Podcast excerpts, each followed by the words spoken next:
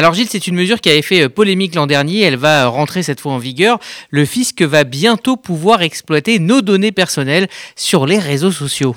Et eh oui, bonjour à tous. Et si vous avez omis de déclarer votre voiture de luxe aux impôts, évitez d'en poster des photos sur Facebook. Si vous avez oublié de déclarer au percepteur votre piscine à débordement, alors ne l'affichez pas non plus en publicité sur votre annonce Airbnb.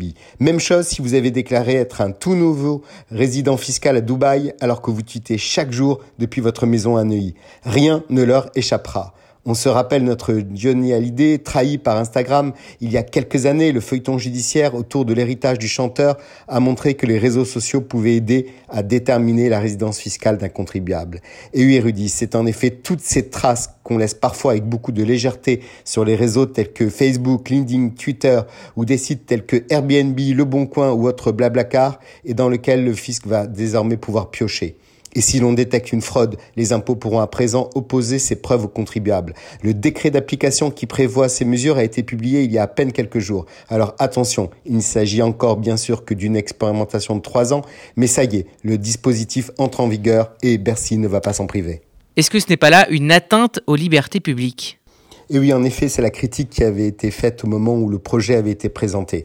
La CNIL avait exprimé son inquiétude dans un avis publié en 2019 et une partie des députés avait dénoncé à l'époque une mesure liberticide, au point que le Conseil constitutionnel a jugé que si le principe de la traque fiscale numérique était acceptable, il fallait quand même en limiter le champ. C'est ce qui a été fait par plusieurs amendements. Par exemple, seules les données publiques, c'est-à-dire celles qui ne sont pas couvertes par un mot de passe, pourront être exploitées. L'administration sera également tenue d'effacer les données qu'elle a récupéré au bout d'un certain délai. Bref, toute une série de protections a été instaurée, mais le principal subsiste. La toile web devient bel et bien une sorte de trackers, de mouchard qui permettra de vérifier si votre train de vie ne s'écarte pas trop de ce que vous en dites à votre percepteur. Alors Gilles, la question qu'on se pose, c'est de savoir si cette mesure sera au moins efficace.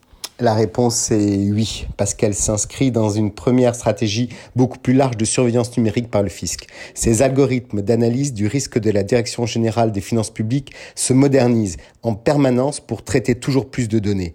La surveillance 2.0 du fisc sera donc réalisée grâce à un algorithme qui repérera certaines publications en fonction de comportements susceptibles de révéler la commission d'infraction par mots-clés, ratios, indications géographiques et temporelles. L'algorithme sera utilisé pour débusquer les fraudes des contribuables, telles que les fausses domiciliations fiscales, les activités occultes, ainsi que par les douanes également dans leur lutte contre les différents trafics comme la contrefaçon. Il faut savoir qu'aujourd'hui, près d'un quart des contrôles fiscaux sont déjà traités par l'intelligence artificielle. Le filet s'étend donc et en même temps ses mailles se resserrent. Dans ce contexte, la fraude fiscale va devenir un exercice de plus en plus difficile. Très bonne semaine à tous.